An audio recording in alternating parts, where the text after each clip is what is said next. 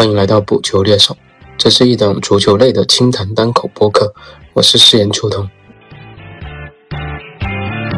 那这两天相信大家都会比较辛苦的，因为两场半决赛都是在北京时间三点钟才开始的，很多朋友可能都跟我一样是先去睡觉，然后调个闹钟再起来看比赛。然后随着国内这种疫情管控的放开，身边也有很多朋友都开始中招了。然后感觉大家白天要跟病毒斗智斗勇，晚上还要看球熬夜挑灯夜战。幸好还有足球能够带给我们快乐。那也希望大家在日常生活里能够注意防护，然后以一个比较好的心态去面对。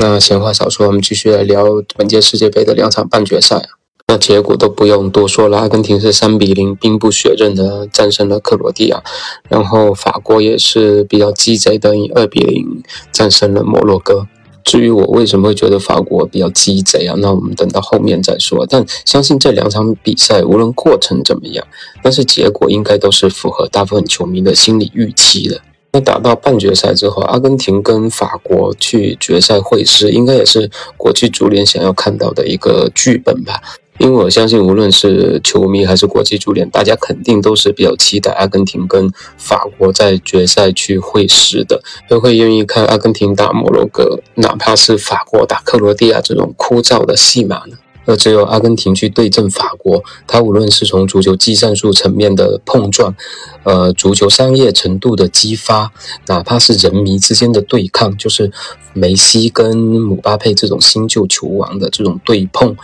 他才能去满足到国际足联或者大部分球迷对一届世界杯决赛所期待的各种元素嘛？因为说到底，世界杯还是一个商业的舞台，它是需要流量，它是需要话题的。而在决赛，它更需要把这些流量的话题去做最大化的引爆。那在等待决赛和畅聊决赛之前，我们本期节目先简单的对这两场半决赛、这两支进入决赛的球队——阿根廷跟法国，我们先来聊一聊。因为这两场半决赛结果是出来了，但是它的内容啊，它整个比赛的过程还是有一些东西值得我们去回味、去咀嚼的。先我们先来看一下前天结束的那场半决赛，就是阿根廷三比零战胜克罗地亚的这场比赛啊。那我们前一期的节目里也正好聊了梅西啊，说梅西变得不太一样了，跟以往，然后变得很张扬，然后整个情绪很剧烈，在打荷兰的那场比赛。但是到了克罗地亚的这场比赛，我们会发现那个熟悉的梅西又回来了，他又变得了异常的冷静，特别是在阿根廷取得第三个进球之前，你可以看到，阿根廷虽然领先两个球，但是克罗地亚并没有完全的放弃。而当比赛的第六十九分钟，三十五岁的梅西去单挑二十岁的格瓦迪奥尔的时候啊，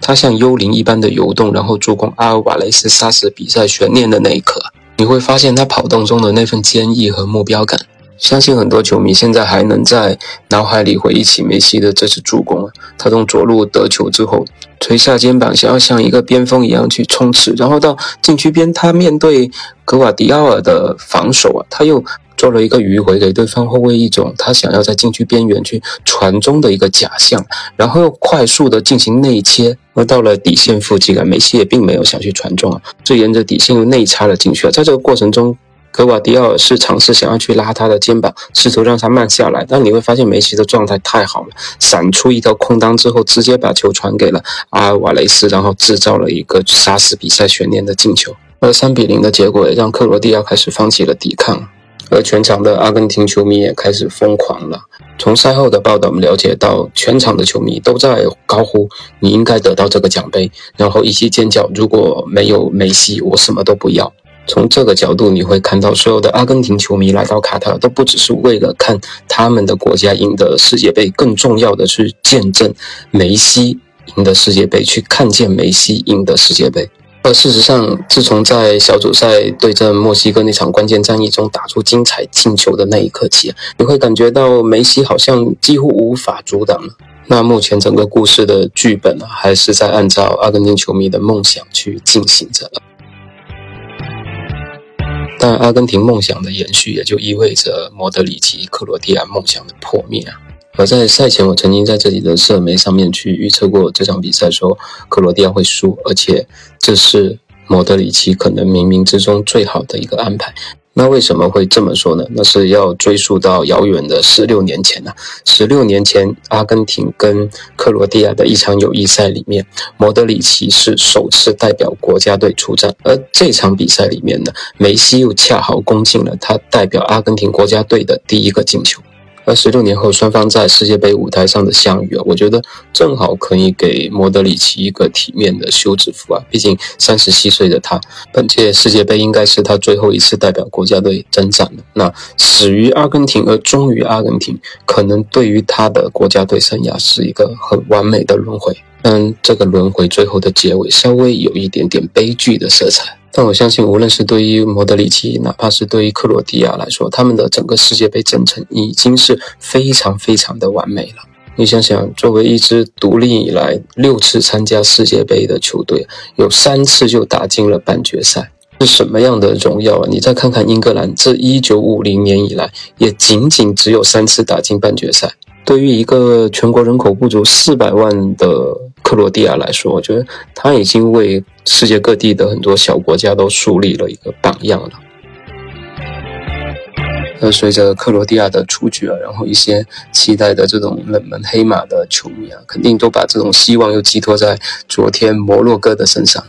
但经验老道的德尚和法国队并没有给摩洛哥继续一黑到底的机会啊。虽然昨天在这种球场主导权方面呢，整个法国队是被摩洛哥给压制住的，控球率法国只有百分之三十九，而摩洛哥却有百分之六十一。而在射门次数方面，摩洛哥也没有处于下风啊。摩洛哥有十三脚射门，然后法国队是十四脚射门，所以双方从这个数据来看啊，其实是算是相对旗鼓相当的，甚至场面上有时候会让球迷产生一种错觉，这还是法国队吗？甚至你让一些平时可能不看球赛的球迷去看一下比赛画面，他们可能都会觉得，哎，这个穿红衣服的球队是法国队吧？一直压着对手在打。而这就是我为什么会在节目的一开头说法国队非常鸡贼的赢下这场比赛的一个原因。加上这个老狐狸一早就预计了摩纳哥队经过这种连番的苦战，球员的体能都到了极限，而且伤兵非常严重，所以他这场比赛采用一种放牛式的打法，就是放弃了中前场的这个控球权。任由摩洛哥压出来的，反正你有体能，你就来攻，你就来拼呗，我就抓你的漏洞，打你的身后。特别是开场很快取得领先之后，法国把这套方法玩得更是得心应手。在整个比赛的过程中，我们不难发现，摩洛哥确实经过前面的二战了，他们的主力都在不同程度上有身体上的损耗。或主力中后卫塞斯在上半场二十一分钟就提前要求下场，包括主力的左后卫马兹拉维也在中场休息的时候就提前退出了比赛。所以，所以摩洛哥本场比赛表现出来的防守，并不是之前我们看到的那种防守质量，反倒是落后之后，他们想要急于去进攻，去扳平比分所表现出来的那种进攻状态，倒是让人眼前一亮。直到莫阿尼替补出场打进终结比赛悬念的那个进球之后啊。德尚和法国球迷才能深深的松一口气啊！难怪法国的队报在赛后把这场胜利称之为是深入人心的一场胜利，大概就是这个意思吧。反正法文我也看不懂，用 Google 翻译大概翻译了一下，我觉得队报应该想表达的是法国队这种全场处于这种被动的这种逆境里面，然后去战胜了对手，然后连续两届杀进世界杯决赛的这种成就吧。当然，这场胜利就像我前面说的一样，无论是法国球迷，或是中立球迷，或者是国际足联，他应该都是事先都特别想要法国能赢这场比赛，因为谁都想看法国在决赛里面去对阵阿根廷。谁都想看阿根廷的梅西跟法国的姆巴佩这种新老球王在世界杯舞台上面完成一个时代的交接。另外，包括主办国卡塔尔，他们肯定也希望是梅西跟姆巴佩这种人气流量的巨星能在决赛舞台上相遇。毕竟他们俩都来自于卡塔尔资方控股的巴黎圣日耳曼俱乐部。所以，即便卡塔尔国家队本身没有取得特别好的成绩，那对于卡塔尔人来说，他们麾下的球员能够在世界杯决赛的舞台上面会师，也是一个完美的结局。而如今，这个梦想决赛的剧本也算是如愿以偿的打出来了。而对于法国队和主教练德尚来说，他们面对决赛的压力可能会比阿根廷稍微少一丢丢。毕竟他是有过冠军熏陶的，他九八年以队长身份拿了世界杯冠军，一八年以教练身份拿了世界杯冠军，而不像阿根廷全员近年来的冠军洗礼，也就是去年的美洲杯冠军。但这种从零到一的渴望，可能会更加的激励和鼓舞阿根廷的球员。就像阿根廷大文豪博尔赫斯的一首诗说的一样：“一家烟铺像一朵玫瑰，熏香了荒野。暮色已深入昨天，人们分享着虚幻的过往，所缺唯有一样，道路的另一边。”这首诗叫《布宜诺斯艾利斯的神秘建立》啊，而我觉得这个时候这首诗的结尾应该稍微改动一下，会显得更加的完美。那就是所缺的唯有一样。讲台上的大力神杯。OK，那这期的节目就先聊到这里。然后这两天如果有时间，会再聊一聊对决赛的一些看法。呃，感谢您的收听，我们下期再见。